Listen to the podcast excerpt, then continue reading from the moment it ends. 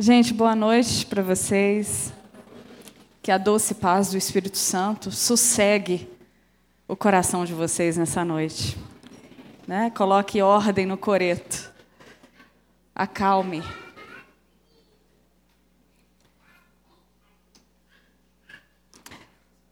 É, meu pedido para Jesus é que ele esteja aqui impreterivelmente. Se ele não estiver, não tem jeito, gente. Não tem jeito nem para mim, nem para você. Então, a presença dele é um requisito único, exclusivo, né, de transformação da nossa vida. Para que a palavra encontre é, força suficiente para transformar o seu caráter, a sua vida, transformar o que precisa ainda de conserto né, na sua história. Só a presença de Jesus que faz o milagre. Se Jesus não estiver presente, não tem, não tem conserto em nada em nós. Então, Jesus, por favor, socorro. Esteja aqui conosco. Amém. Nós vamos dar continuidade ao capítulo 1 de Coríntios. É, hoje eu termino o capítulo 1, né? o, o Clério e o Pipe é, vieram as semanas passadas, e eu encerro.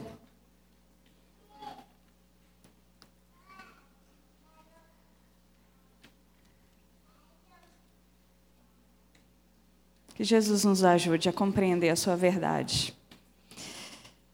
Vamos lá, capítulo 1, versículo 18 ao 25, ao 30. Então a gente vai terminar. É, certamente a palavra da cruz é loucura para os que se perdem, mas para nós que somos salvos, poder de Deus. Pois está escrito: Destruirei a sabedoria dos sábios e aniquilarei a inteligência e a sabedoria dos instruídos. Onde está o sábio? Onde está o escriba? Onde estão os questionadores deste mundo? Porventura não tornou Deus louca a sabedoria do mundo? Visto como na sabedoria de Deus, o mundo não conheceu por sua própria sabedoria. Aprove a Deus salvar os que creem pela loucura da pregação. Porque tanto os judeus pedem sinais, como os gregos buscam sabedoria. Mas nós pregamos a Cristo crucificado, escândalo para judeus e loucura para os gentios. Mas para os que foram chamados, tanto os judeus como gregos, pregamos a Cristo com poder e sabedoria de Deus. Porque a loucura de Deus é mais sábia do que os homens, e a fraqueza de Deus é mais forte que as dos homens.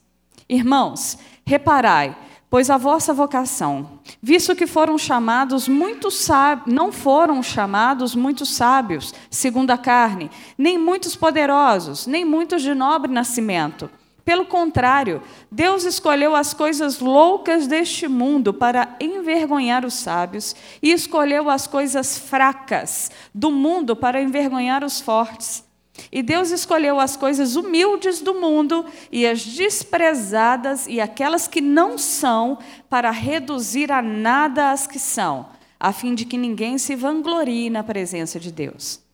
Mas vós sois dele, em Cristo Jesus, o qual se tornou, da parte de Deus, sabedoria, justiça, santificação e redenção, para que, como está escrito, aquele que se gloria, glorie-se no Senhor.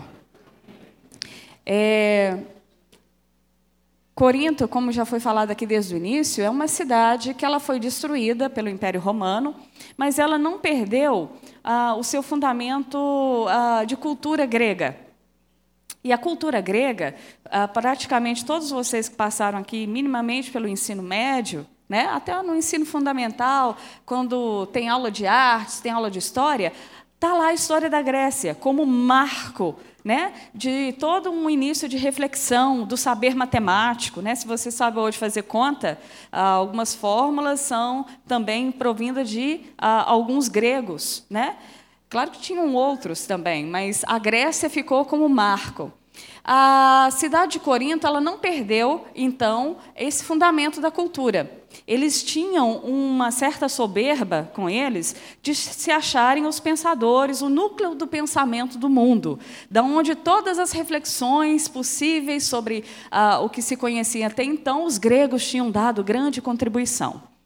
A cultura ela faz uma nação, um povo se uh, levantar com uma identidade diante de outros, né? Se colocar, uh, achar que é maior, mais nobre. E os gregos tinham isso dentro da sua cultura.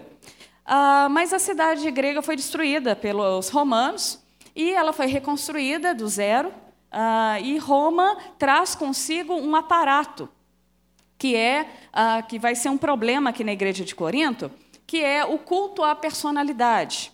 Ah, os gregos ah, idolatravam os seus, os seus governantes a ponto de colocá-los como divindades, né? Tanto que os cristãos, até o terceiro século, foram perseguidos, principalmente no terceiro século, do segundo para o terceiro, imperadores que exigiram que os cristãos prestassem culto a eles. Um dos últimos decretos exigia o cristão se curvar diante de César e adorá-lo como uma divindade. E à medida que os cristãos rejeitavam essa adoração, eles eram jogados no Coliseu, nas prisões, para serem uh, alvo de show, né, uh, de pão e circo que Roma oferecia aos seus cidadãos. Os cristãos eram colocados no meio das feras porque tinham negado uh, um dos pressupostos da perseguição era a negação de adorar a pessoa do imperador. Então, imagina uma igreja que está sendo formada em Corinto, que vem de uma cultura soberba, aonde você, ah, para ser conhecido como um cidadão, como uma pessoa eh, de reconhecimento social, ah, que, que no mínimo não fosse escravo ou mulher, né? porque na Grécia, por mais elevada a reflexão que fosse, a mulher era o nada, a criança muito menos pior. Mas o, o, homem era o cidadão, e esse homem que se tornava cidadão, ele tinha que conhecer as teorias filosóficas dos seus, uh, é, das, das, reflexões vigentes né, dentro da história grega. Então, eles tinham muitos partidos filosóficos. Um, uns eram socráticos, os outros estoicos, os outros é, sofistas, e eles se dividiam entre aqueles que discursavam certo conteúdo e ficavam na ágora, na praça pública, discutindo ah, de qual partido eles pertenciam. O que, que acontece na igreja de Corinto? Essa cultura é, de uma igreja que está formando leva consigo toda essa bagagem para dentro da igreja. Não tem como, nós somos pessoas aculturadas. Né? A gente retém aquilo que a sociedade vai construindo como valor, e a gente, quando vem para um, lugar que vai ser formada uma comunidade, a gente leva a história, a gente leva a criação, leva os valores para dentro daquele lugar. Paulo começou a perceber que essa cultura ela estava fazendo um mal muito grande já para a comunidade de Corinto. E aí, como apóstolo, né, como aquele que ensina e guia a sua igreja, ele vai vir com tudo, com uma força muito forte, já primeiro, na primeira carta que ele escreve à igreja, dizendo que essa igreja está permitindo com que a cultura do mundo a qual eles trazem nas suas bagagens afetem aquilo que o evangelho vem ensinar, vem propor, e chega ao ponto da situação que está causando dentro da igreja de olhar para todo o evento da cruz e considerar inútil. Paulo diz no capítulo, nos versículos anteriores que a igreja de Corinto, pela forma com que ela está se portando, ela está tornando a cruz de Cristo totalmente vã. Isso é muito forte, gente. Como a gente acabou de cantar, a gente canta, ah, o Senhor me salvou, morreu por mim na cruz, se entregou, ah, que amor é esse? Aí chega uma cartinha na comunidade do apóstolo dizendo aqui, vocês cantam bonito demais, adoro a música de vocês. Vocês têm pregações maravilhosas, muito profundas, mas deixa eu dizer uma coisa. A forma que vocês estão vivendo como comunidade está tornando tudo isso que vocês estão cantando e ouvindo, ouvindo inútil.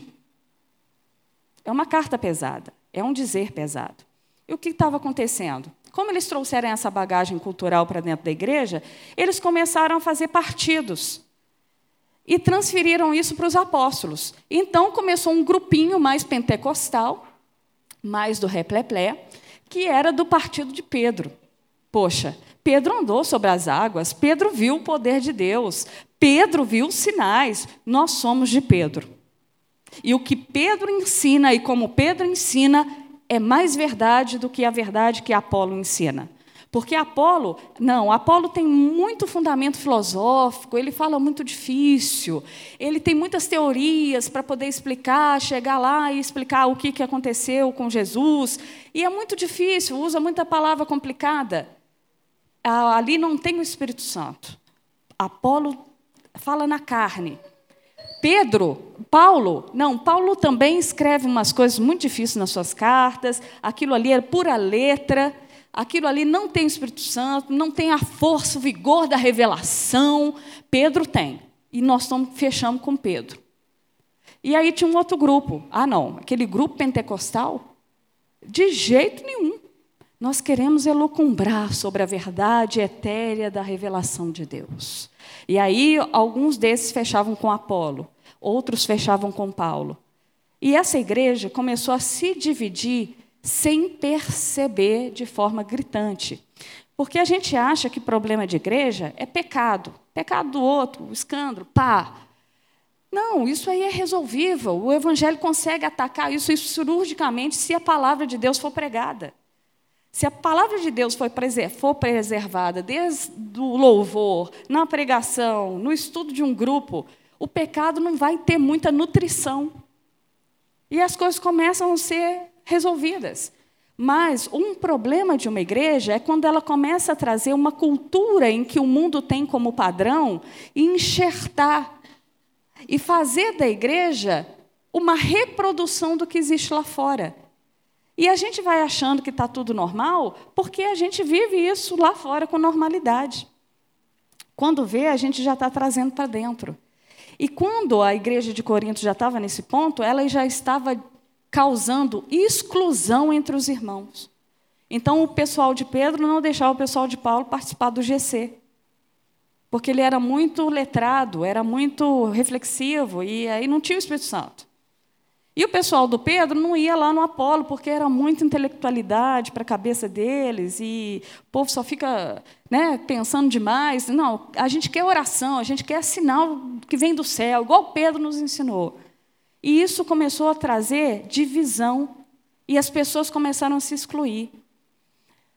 Paulo vai dizer que essa é uma preocupação onde uma igreja é chamada para comunhão na diversidade, porque tinha grego, judeu, romano, gente que não acreditava em nada, estava tudo lá dentro, ou, ou dando ouvidos à história de salvação de Deus. Principalmente quando as pessoas estão em tribulação, né, gente? Quando estão passando uns perrengues na vida, é, seja afetivo, relacionamento, doença, a igreja vira um bom lugar para se socorrer, né? Não quer dizer que a pessoa se converteu, ela pode estar indo lá buscando algumas soluções mais práticas para o sofrimento da vida. Mas a igreja comporta essas pessoas e elas, em algum momento, tomam uma nova direção. Elas descobrem que Deus não está lá somente para sanar a dor dela, mas para salvar a história e a existência dela. É muito mais do que tirar e arrancar uma dor qualquer. Né? Então, essa igreja que está nascendo, é, Paulo está dizendo que igreja tem um, um anteprojeto nela mesma, porque ela vem contra o curso natural que o mundo tem como um clube social. Como o clube aí, que tem vários clubes aqui ao redor da, da lagoa, né, em que você frequenta domingo enquanto todo mundo e todo mundo celebra alguma coisa e vai embora. Ou pessoas que se reúnem em torno de um show do Luan Santana, anima a galera, todo mundo que estava triste sai feliz, como um efeito uh, neuro da música, né? que a música tem esse efeito de mexer com as emoções. Você pode ter entrado no show do Luan Santana mal e sair todo feliz com a vida. Mas a segunda-feira está te esperando com a realidade. E o show do Luan Santana não vai dar estruturas para você dar condições para uh, superar algumas questões da existência da vida. A igreja não pode ser um agrupamento de pessoas que simplesmente fazem desse lugar uma reprodução não diferente do que existe num clube social ou num show. Né? Eu tenho um pastor que eu ouvi uma vez ele falando: se avivamento é uma aglutinação de pessoas que cantam, choram, pulam e depois vão embora, qual a diferença entre o show do Lan Santana e os nossos, as nossas, os nossos eventos chamados de avivamento? Né? Porque o show dele também consegue fazer isso. A grande diferença do que a gente deveria entender de avivamento é que dali se sai transformações de vida. A segunda-feira não pode ser mais a segunda-feira como era antes. Porque avivamento é transformação de estrutura. Né? E a gente começou a chamar de avivamento algumas coisas que eram um show, um evento. Né? Tanto que eu falo lá no CTMDT, falava na escola com os meninos, que tem gente que é viciada em congresso que toma uma overdose de três dias de congresso, aí ela fala: eu vou conseguir manter a minha fé três meses com esse congresso. Aí, quando chega três meses depois, ela está lá na internet procurando, como se fosse um dependente químico, espiritual, né, procurando um novo evento gospel para ela tomar uma overdose para dar conta de mais um mês de vida cristã. E aí a gente vai trazendo essa percepção do mundo que é tão rala, que é tão pouco, às vezes para dentro da igreja. Ah, hoje não teve novidade, hoje não teve emoção, hoje eu não senti arrepio, hoje eu não chorei, né? É, aí a gente fica trazendo alguns valores de lá. E isso pode trazer alguns problemas naquilo que a igreja de Cristo foi chamado para ser. E Paulo é, foi avisado por uma irmã que isso estava acontecendo. E Paulo se preocupou profundamente, porque quando uma cultura enraiza dentro da igreja, ela vem de forma sutil, ela não vem de forma abrupta. Ela é como se fosse o que o C.S. Deus fala, que é um sapo que vai sendo cozido na água fria e ela vai amornando, amornando, até ferver e ele nem percebeu. Né? O que estava acontecendo aqui? As pessoas estavam divididas entre Paulo, Pedro, eh, Apolo, e excluindo uns aos outros por causa da vertente, ou do discurso, ou das, da pessoa que eles tinham mais afinidade, mais preferência. Aí hoje de manhã eu brinquei, né? Aí quando vê assim, e hoje é Renata? Não, não vou não, não animo não. Aí vamos lá na igreja, quem que é que vai pregar? É o pastor Jeremias, lá da oitava presbiteriana, tem uma fala maravilhosa. Ele diz que o pregador pode atrapalhar a mensagem. O pregador pode atrapalhar o culto. Porque se a gente concentra que aquela pessoa é o ungidão de Deus, é o poderoso de Deus, e eu faço um recorte que só aquela pessoa me leva às percepções que eu quero ter de Deus para mim, ah, eu estou fazendo, na verdade, um culto à personalidade. E isso no meio brasileiro gospel, com as nossas raízes pentecostais, não bíblicas, né? porque o pentecostalismo bíblico ele é maravilhoso. Mas quando ele descamba para um lado que não é o bíblico, a gente começa a levar as pessoas para cima de outras pessoas. O mais ungido, o mais poderoso, o que tem mais autoridade. Só porque sobe num tablado de 30 centímetros maior e pega um microfone, é um ungidão de Deus. Né? E aí eu quero a oração daquela pessoa, eu quero aquela pessoa.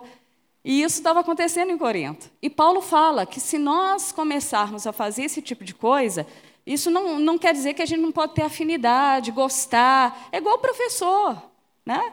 Mas fazer exclusão a partir disso e deixar de estar ou de cultuar a Deus porque o, o, a pessoa que eu gostaria que me abençoasse não está, é, já é um problema que Paulo já quer cortar pela raiz e fala que isso torna a cruz de Cristo vã. Parece uma coisa tão boba para Paulo falar uma coisa tão séria, né? Que tornar a cruz de Cristo vã é algo muito sério. É falar assim, oh, Jesus, obrigado, valeu a tentativa, mas foi inútil. Porque a igreja, gente, ela, ela é um negócio especial, ela tem um mistério. Ela é um povo reunido com várias e diferentes uh, percepções de mundo, e eles são chamados a ser uma unidade na diversidade. Sabe, sabe em que situação isso é possível? Só na igreja de Jesus.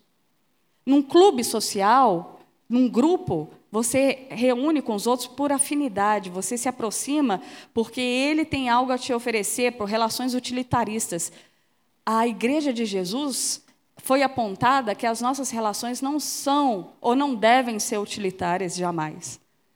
Eu não me aproximo de você com interesse do que você pode fazer por mim, mas eu me aproximo de você perguntando o que eu posso fazer por você.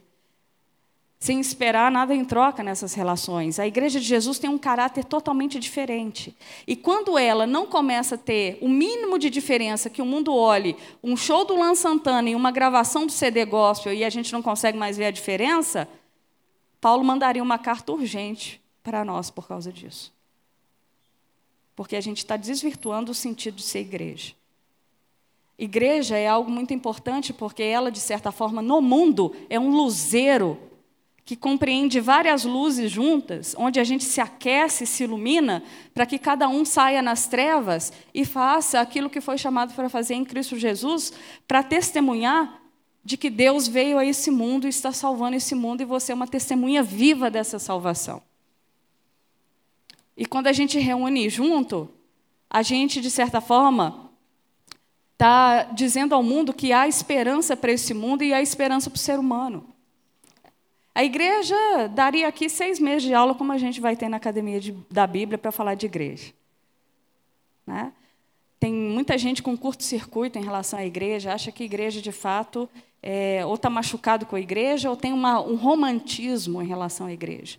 Se tem uma coisa, gente, que a carta de Corinto faz questão de tirar de você, é o romantismo em relação à igreja.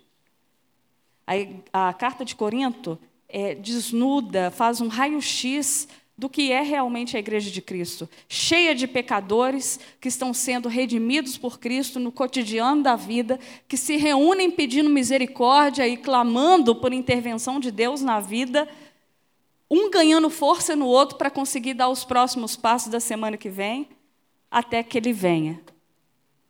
Igreja é um projeto que eu mesmo, às vezes, fico escandalizada com a proposta que Deus tem. Às vezes eu mesmo não consigo acreditar no que ela significa. Né?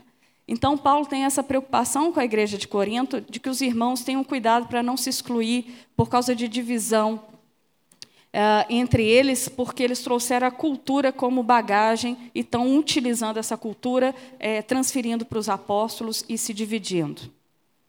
Então, a pergunta, é, já que uh, Paulo está falando para a gente não se tornar a cruz de Cristo vã, então a pergunta é: então, como tornar a cruz de Cristo de fato significativa?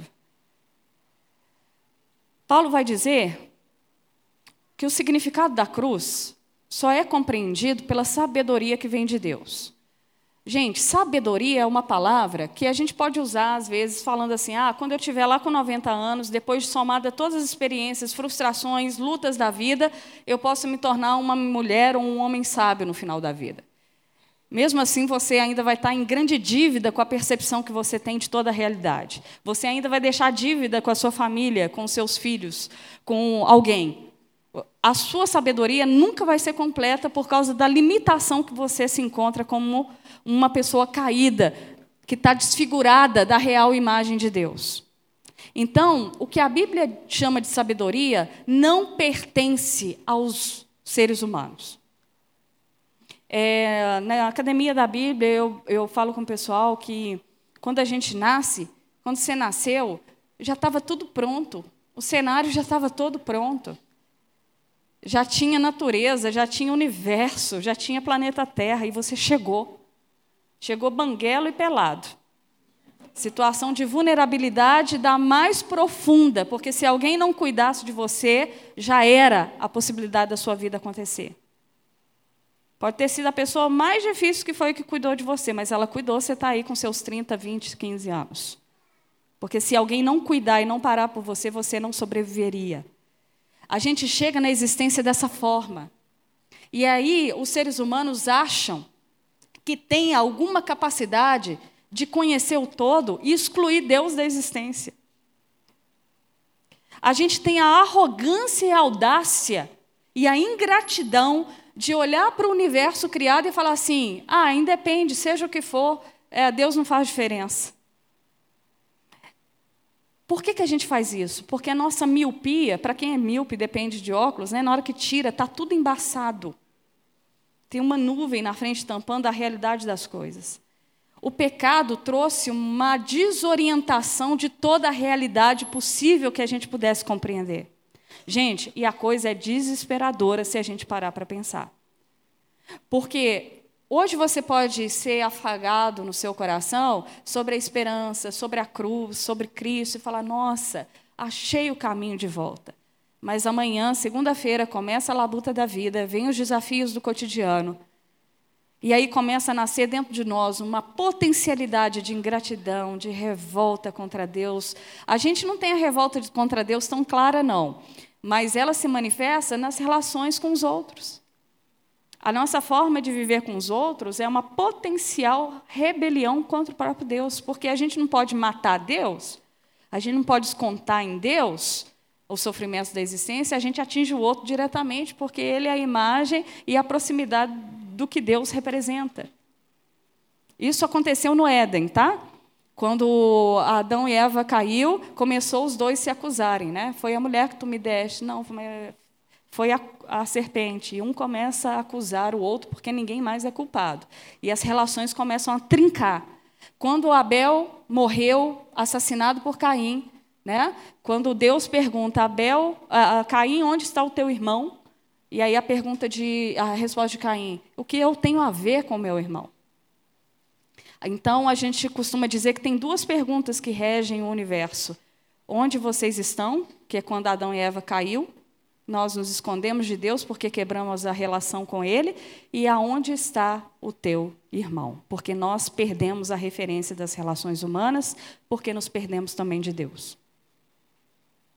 Isso é grave na gente, tá? E a gente, por mais salvo, capturado pela graça de Deus, a gente ainda não está livre dessa queda, dessa capacidade perversa que a gente tem ainda de fazer o mal.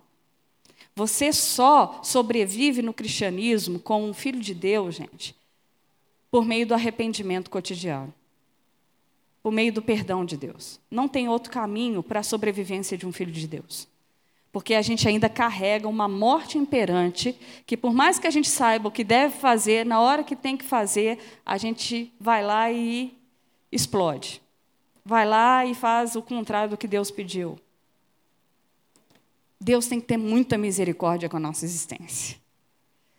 Eu tenho um teólogo que eu leio muito, que ele, ele chama George Moltmann, e ele diz o seguinte: Deus nos suporta. E Ele tem nos suportado com um amor e uma fidelidade que é incompreensível quando a gente toma um pouco de noção das capacidades de fazer o mal que nós temos no cotidiano. Como que Deus nos suporta? Como que Deus está amparando a sua existência a despeito ainda da calamidade que você e eu somos? E aí Paulo vai dizer aqui que a sabedoria de Deus, essa sabedoria que um dia, um dia disse: haja luz e todas as coisas vieram a existir. O planeta que você está, a árvore que você descansa, a flor que você vê. Só que a nossa miopia é tão grande, gente, que a gente olha para tudo isso e ainda tem coragem de dizer: eu vivo minha vida, eu vou sozinho, eu vou até onde dá, eu vou deixar o acaso me guiar. É, é muito louco a nossa, o nosso estágio de conhecimento, de percepção da vida diante do que Deus é em toda sabedoria. Quando Jó, Jó, né? Que Jó a gente fala assim, poxa, esse cara aí, que isso, hein? Na primeira, na primeira perda eu já largava esse Jesus de lado, né? Jó foi prosseguindo com perdas é, é, sucessivas até ficar numa enfermidade profunda.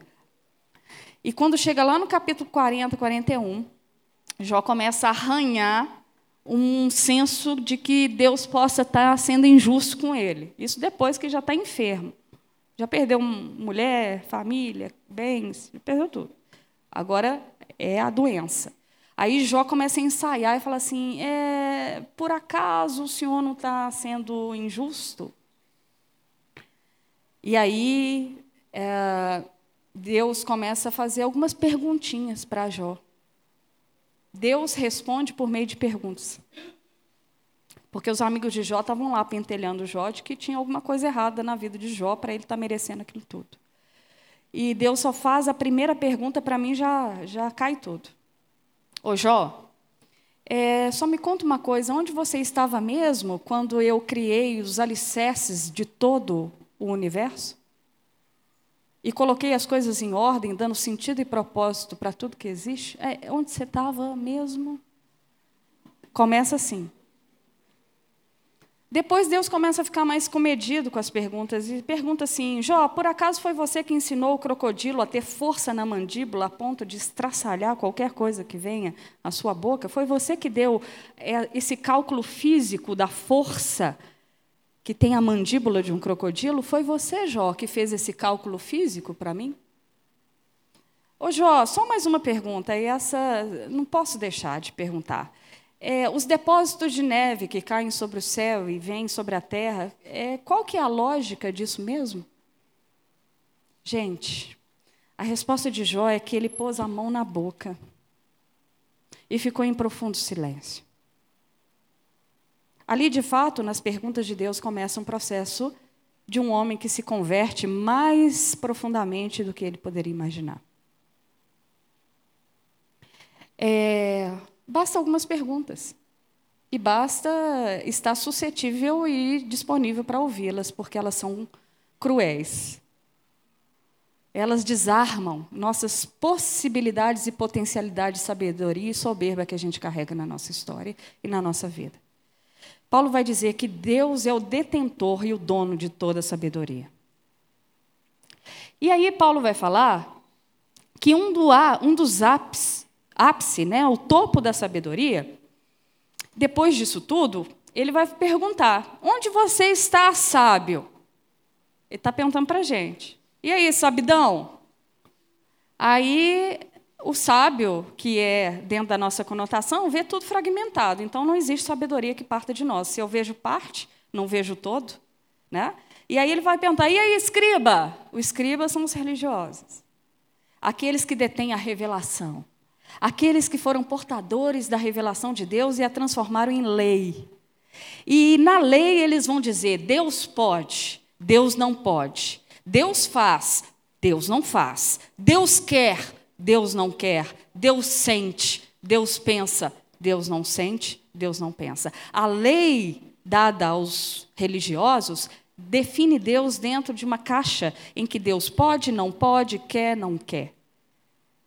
O que que Paulo está dizendo? Que essa sabedoria, mesmo a religiosa, não foi suficiente para conter a revelação que Deus estava a revelar em Cristo Jesus.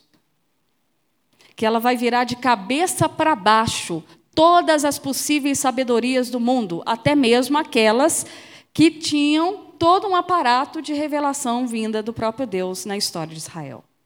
Gente, isso para um judeu é duro demais, porque ele tinha certeza que estava entendendo quem ia ser o Messias quem ia ser aquele que viria em nome de Deus. Eu contei aqui um dia,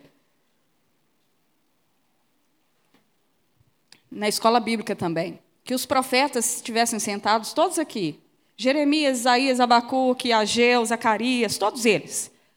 E aí Jesus chamou uma reunião com eles, se eles pudessem estar nesse momento. Quando Jesus chegasse para eles e falasse assim: Lembra, Zacarias, você falou de mim. Aí ele falou: Ah, é mesmo, eu falei de um Messias que reuniria o seu povo, traria esperança para Israel. Pois é, eu não sou só um Messias.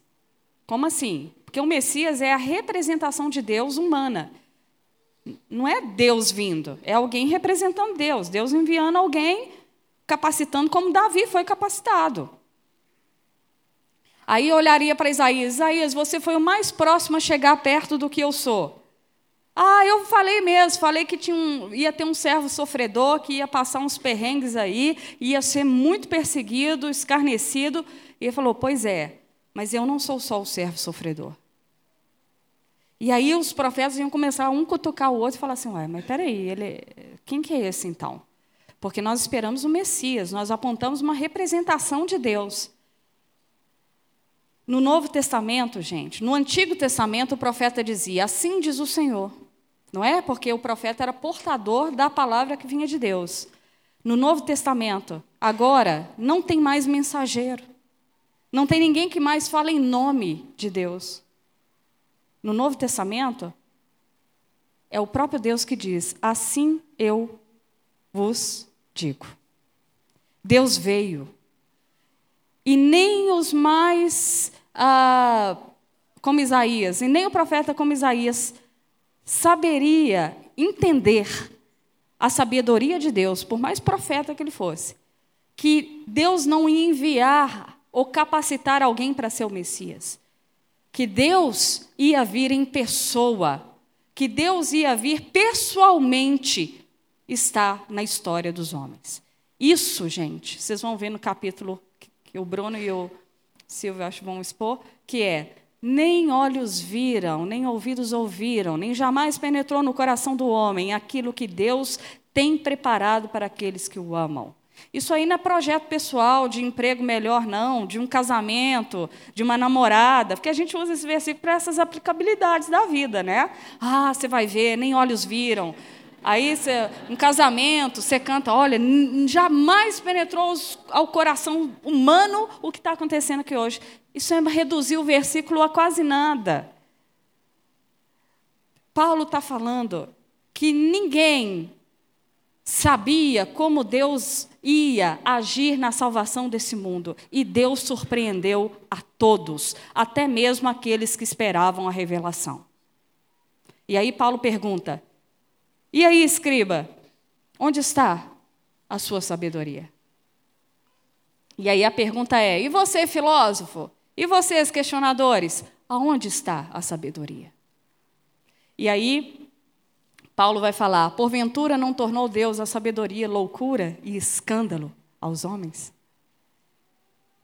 Deus optou por um caminho, gente. Por que, que é escândalo? Aqui está dito que o judeu ele pede sinal. O judeu é a representação da religiosidade. Tá? Toda vez que ó, Paulo citar o judeu, tananã, é, é o arcabouço religioso. É, o judeu ama sinal porque ele passa a confiar à medida do que o sinal opera. Então, se Deus vai lá abre o mar vermelho, a gente vai lá e atravessa. Aí abriu um mar vermelho imenso, o judeu começa já a reclamar, né? Lá no, no deserto já começa. Ah, ó, foi muito legal, gostamos muito do efeito visual que o senhor fez na abertura do mar. Foi assim, emocionante atravessar, mas a gente quer carne. E se o senhor não der carne para a gente, eu, a gente vai voltar para o Egito porque a gente está com saudade de carne. Aí vem o maná todo dia de manhã, suprindo as necessidades do povo. Não, a gente quer cebola. A gente adora o sabor da cebola e do alho. Se o senhor não providenciar isso, a gente vai voltar a ser escravo. Oh, gente, olha a situação do ser humano. É o que a religiosidade é capaz de fazer conosco.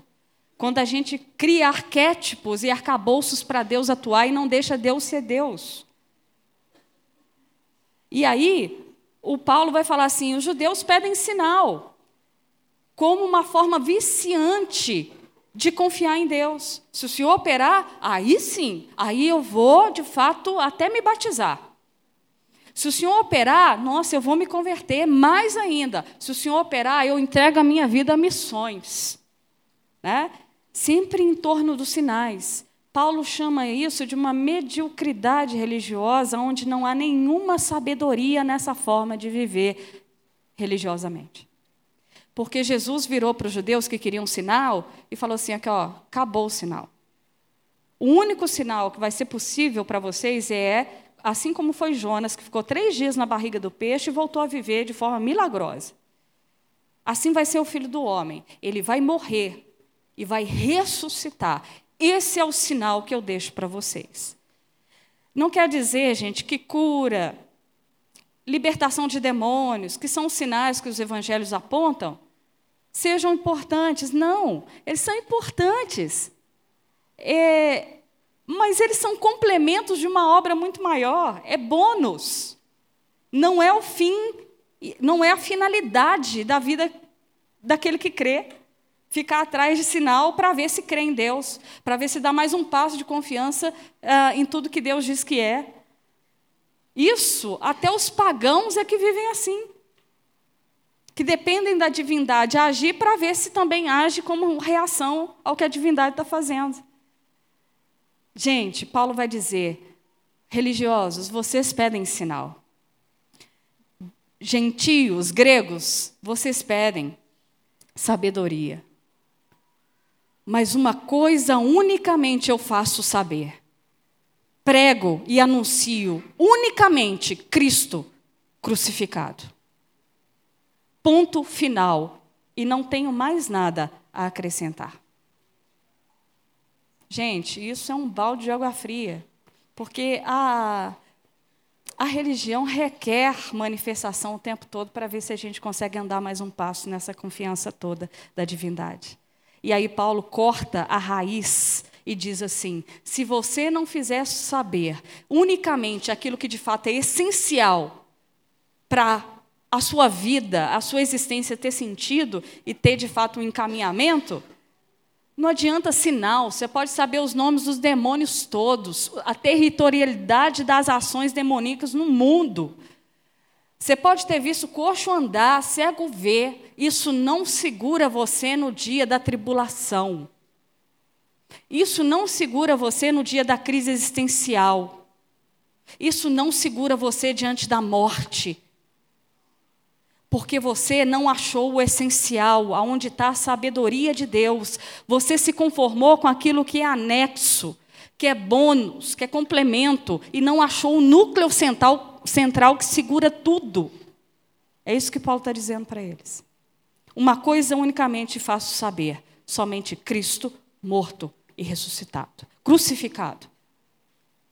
A qual também ele, em outras cartas, vai dizer que pela ressurreição, garante todas as coisas. Isso é o cerne. O que, que a igreja de Corinto podia estar começando a fazer? Trocando o essencial pelo secundário, por outras coisas. E aí, se perde o essencial, gente, a vida perde o eixo.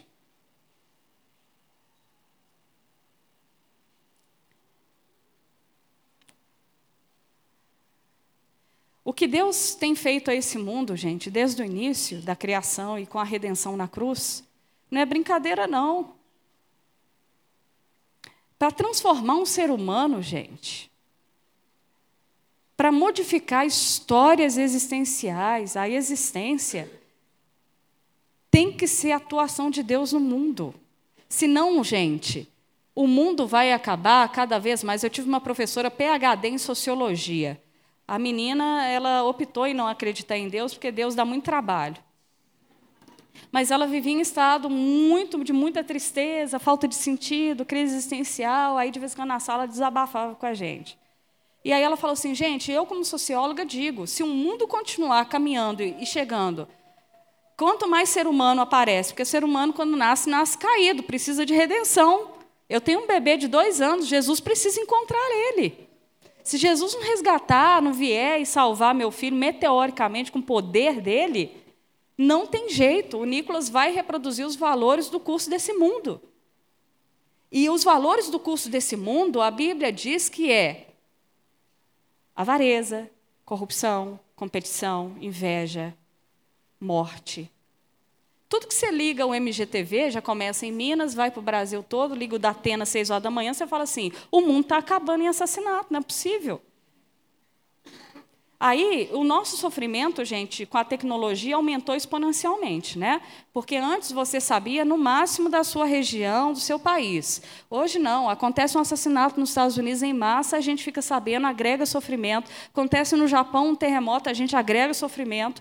E aí dá uma, uma noção de totalidade de que o mundo está cada vez imergido, submergido na injustiça e na maldade e nos problemas do mundo, como a natureza que se revolta de tempos em tempos e dá um grito de que tem uma desordem nesse mundo muito grave. Até a natureza dá os seus gritos, dizendo: Eu estou em desordem. Porque lá em Gênesis diz: assim que o homem caiu, a natureza também foi para o ralo abaixo. Ela entrou em curto-circuito na sua harmonia. Gente, se Deus não estiver fazendo algo nesse mundo, não tem jeito para nada em relação à história da humanidade. E não precisa de uma socióloga PhD em crise existencial para dizer isso. A Bíblia já diz isso há muito tempo atrás. E aí Paulo vai dizer que existe uma sabedoria de Deus que é a cruz. Gente, olha o que, Deus vai fazer na cruz. A cruz é significado de fraqueza, porque, gente, um Deus que morre na cruz é um Deus que fracassou. É um movimento que fracassa. Um Deus que morre na cruz não é significação de sabedoria. É de alguém que perdeu todos os argumentos possíveis para convencer o povo de que aquilo era verdade. Por isso que a cruz é escândalo para o judeu. Por quê? Uma pessoa, gente, primeiro que a lei de Deuteronômio previa que maldita aquele que for pendurado no madeiro. A sentença de Deuteronômio é o seguinte: se você quer parar um movimento, parar a representação daquela pessoa, para que aquela pessoa jamais seja falada em nenhum momento da história, você crucifica. Porque ser amaldiçoado para um judeu é que Deus virou as costas para aquela pessoa. E aquela pessoa passa a não ter significado na existência mais. Tanto que os religiosos judeus articulam a crucificação, porque apedrejamento não dá para segurar Jesus, não. Era perigoso proliferar com muito mais força. Mas a crucificação, dentro da lei, é aniquilar a memória e a história e o significado de quem é crucificado. Por isso, que quando os judeus religiosos propõem o caminho da cruz como sentença ao judeu agitador de Israel, Deus compra a ideia e fala: gostei. É assim que eu vou me fazer conhecido, em poder e em sabedoria. Gente, desde quando o fracasso que representa uma cruz tem alguma sabedoria, algum poder? Deus contrariou o curso desse mundo no conceito de sabedoria e poder para revelar o seu poder e a sua sabedoria. Deus escolheu as coisas desprezíveis do mundo para se manifestar nelas em poder e dizer: Eu sou. Deus escolheu gente esquisita, descompensada, neurótica, perdida, para se manifestar e dizer: Este é o meu poder. Assim como Davi pegou só gente que não queria viver, que estava tudo dentro de uma gruta, escondido, não queria mais nada com a vida, né? Davi chegou lá na gruta e fez deles um exército, né? Para quem conhece a história. Só a gente que estava mal. Deus escolheu caminhos que não são os caminhos que nós temos como sentido para nós. E aí, isso parece loucura, de fato. Isso é uma contradição, de fato. E aí, o que, que a gente vai ver? Deus se desarma na cruz. Um Deus que é cheio de poder, que disse haja e todas as coisas vieram a existir. Decide se aniquilar numa cruz para dizer ao homem que a entrega dele nessa história é total e muito mais profunda em amor do que esse homem um dia pôde conhecer. Ah, eu tenho uma, uma, colega, uma amiga psicóloga, que ela diz o seguinte: todo ser humano nasce com um poço um, um fosso de carência de ser amado. E que a gente projeta na mãe, no pai, no marido, no filho, a ânsia de ser aceito e ser amado. E ela diz o seguinte: só o evangelho apresentado, a boa nova apresentada por Jesus Cristo, pode suprir o fosso em que o ser humano está de carência e aceitação diante dos outros. E Deus vai proclamar aceitação aos desprezados, aos sofredores, aos descompensados deste mundo, morrendo num estado também como eles, ah, de fraqueza, de vulnerabilidade. Para o judeu, gente, quando Jesus foi crucificado, era sinal de que a história de Jesus jamais deveria ser contada ou lembrada em algum momento da história. E aí o que, que Paulo diz? Eu faço da cruz, do crucificado, o meu anúncio de poder. Imagina os judeus ouvindo isso. Não se fala de um crucificado. Por isso que Paulo vai dizer que o evangelho é poder de Deus para salvar, porque ele é contraditório em si na nossa perspectiva de sabedoria. Um Deus que morre em fraqueza e desfigurado numa cruz, para os gregos, não tem nenhuma estética do belo ali que represente alguma sabedoria. Porque o grego é muito ligado, de certa forma, à estética, à beleza, à contemplação daquilo que é é, é, que compensa a reflexão em forma mesmo estética. Você vê um Jesus desfigurado, destruído numa cruz e diz: Esse é o seu Deus. O grego não dá conta disso. Primeiro, porque Jesus encarnou. Para o grego, a divindade jamais deveria encarnar. Isso é limitar a divindade. Segundo, a divindade que encarnou e se limitou ainda morre desfigurada, destroçada numa cruz. Como que se pode aceitar isso como anúncio de salvação?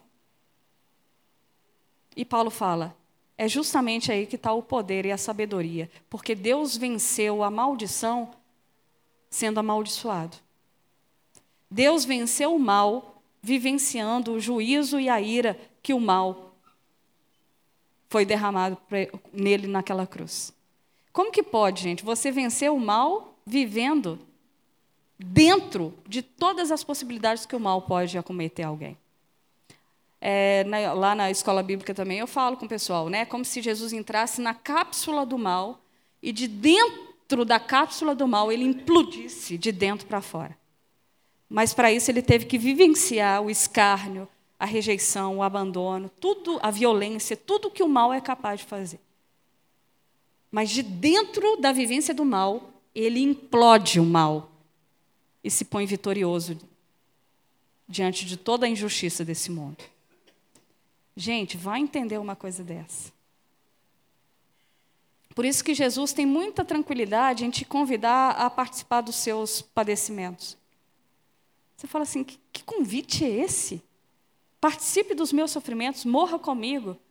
O que, que é isso? Ninguém em sobriedade responde um chamado desse, não. Matar o ego, que é coisa mais legal do que afagar o ego, do que massagear o ego, do que qualquer coisa que te enobrece, te eleva como ser humano em detrimento aos outros. Que convite é esse? Jesus vai dizer que esse convite que chama para a morte, na verdade, é que traz vida é que liberta. Aquilo que você chama de liberdade, na verdade, é a sua escravidão. E aí ele está falando, cara, sai daí, você acha que faz tudo. Na verdade, você não faz tudo. Você é condicionado a ter que fazer o que faz. Você não é livre. Sai daí, cara. Vem para o lado de cá. Se entregue para mim como servo, que eu te dou a liberdade que você precisa. Como assim? Eu vou ser escravo de Cristo para ser liberto? Porque Paulo chegou a essa conclusão, né? Me torno escravo de Cristo para, de fato, encontrar a liberdade a qual ele conquistou para mim. Para conseguir dizer as nãos, ah, os nãos às coisas que me condicionam a dizer sim o tempo todo. Para o pecado, para a imoralidade, para um monte de coisa que a gente é condicionado a dizer sim. Paulo, então, para a gente finalizar, ele vai dizer que Deus se desarmou na cruz para desarmar a nossa sabedoria, para desarmar a nossa força. E agora, só pessoas desarmadas por Deus podem, de fato, ser empoderadas por Deus. Só pessoas que foram desarmadas pelo Deus desarmado é que podem conhecer de fato a sabedoria que vem de Deus e o poder que emana da sua força e do que Ele é. E isso só é possível, gente, com arrependimento, reconhecendo o estrago que você é. Reconhecendo de fato, não é forçando a barra, não, é só olhando para quem você é de fato, para a desorientação que você representa na vida, na história. Porque a, o começo do desarmamento é o pedido de perdão, é o reconhecimento de que a gente não é quem a gente projetou que é que a gente tentou ser o que não vai ter como ser fora da imagem de Deus, fora do Criador. Você não vai conseguir. É, uma imagem que me chocou é, de um pastor relatando de uma irmã, eu já vivi em hospital com família, despedi de mãe, de pai, servos de Jesus Cristo. Mas esse pastor relatou de uma senhora que viveu anos na igreja, amava Jesus, tinha a vida piedosa, ajudava muita gente sem muita gente saber, e foi vivendo como cristã, como gente. Tinha muita coisa, não. Ela era uma pessoa comum, mas cheia da sabedoria e do poder de Deus. E ela ficou doente.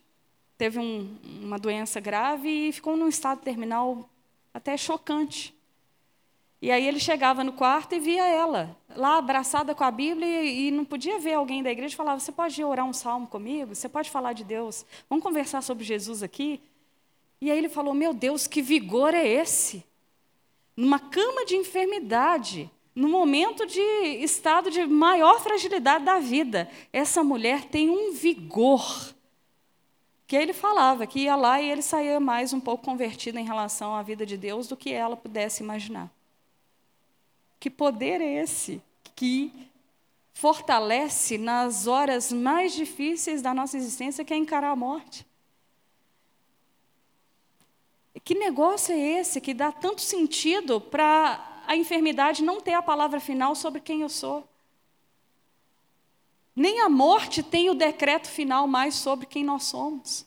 Nem a morte pode decretar alguma coisa como ultimato, gente. Porque ele, na verdade, nos resgatou de um estado de definhamento existencial e de morte e nos chamou: olha, gente, está tudo garantido. Nem a morte tem última palavra mais sobre você, meu irmão.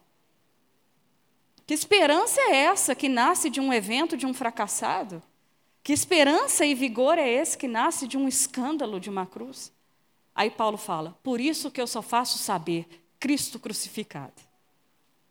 Porque por trás dessa entrega está a ressurreição. É o que de fato nos aguarda. Eu, eu falo com o Bruno, às vezes, assim, a gente conversa, fala, ó, a gente está casado, a gente vai ajudando um ao outro aí na caminhada, se amando, se cuidando, mas a gente sabe o que a gente está esperando. A gente está esperando aquilo que o pai falou que ia fazer desde o início. A gente cria o nosso filho, tenta fazer o máximo, mas a gente quer entregar ele de volta para o pai. No dia que ele nasceu, foi a coisa mais doida, isso é coisa de gente doida. Né? Ele nasceu, e eu estou assim, pai, me ajuda a entregá-lo um dia para o Senhor. Me ajuda a criá-lo para que ele volte para o Senhor. Foi essa palavra, melhor. Né? Que eu não quero ter a desnaturalidade, né? de vê-lo morrer antes de mim. Mas se acontecer, né? Deus sabe. Mas a entrega foi: Deus, me ajuda a guiá-lo para que ele volte para a casa do Senhor. Porque se ele veio, ele vai voltar. E Jesus tinha uma consciência tão clara disso que ele fala: Olha, eu estou aqui, mas eu estou indo para a casa do Pai estou preparando morada para vocês. Jesus, maior animado, falando de morte, uma animação. Os discípulos deviam ficar assim: Que isso, cara fúnebre? Não, tinha nada de fúnebre em Jesus. Porque ele vai dizer: Eu sou a ressurreição e a vida. Está tudo seguro a partir de mim, até a sua morte. Quanto mais as suas questõezinhas da vida. Só que a gente insiste, gente. A gente dorme hoje e acorda com a tolice no outro dia de manhã, como diz o meu professor Guilherme. Tem uma tolice que renova a cada manhã e a misericórdia de Deus tem que se renovar antes dela para ela não nos, nos definhar. Né? Então, gente, para a gente finalizar de fato, se você quer ser é, sábio e poderoso em Jesus, você tem que fazer o caminho após Jesus. Tem que ir atrás dele. E o convite dele é: vão comigo, segura essa cruz aí, vão padecendo comigo, que eu vou te dando vida enquanto você padece. Contradições, aparentes contradições e paradoxos do Evangelho. Enquanto você morre, você vive. Enquanto você morre, eu te dou liberdade, eu te dou alegria. Aí você fala: não, na morte não tem isso tudo. Tem na morte que vem da sabedoria de Deus.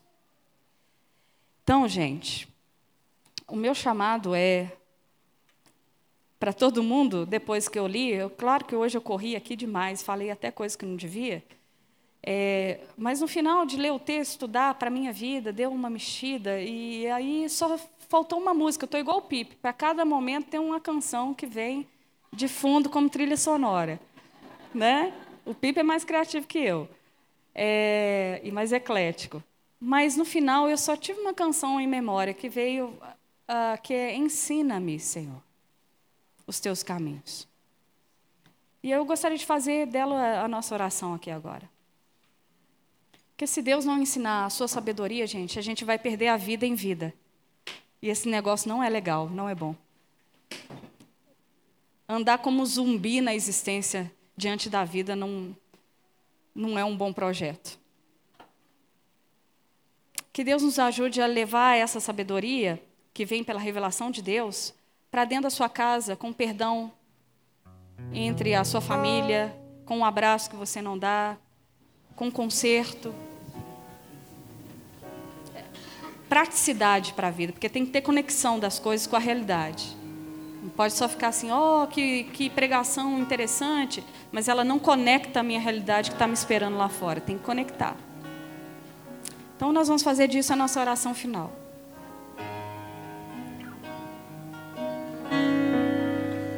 Ensina-me.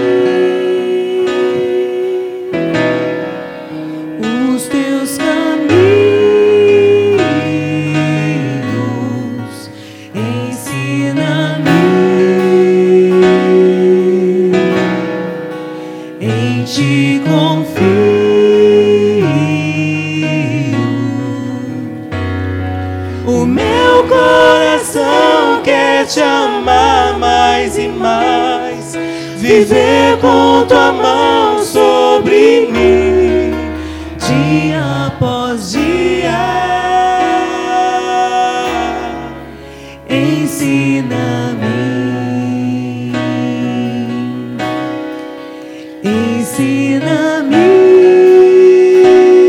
Fique de pé no seu lugar, querido.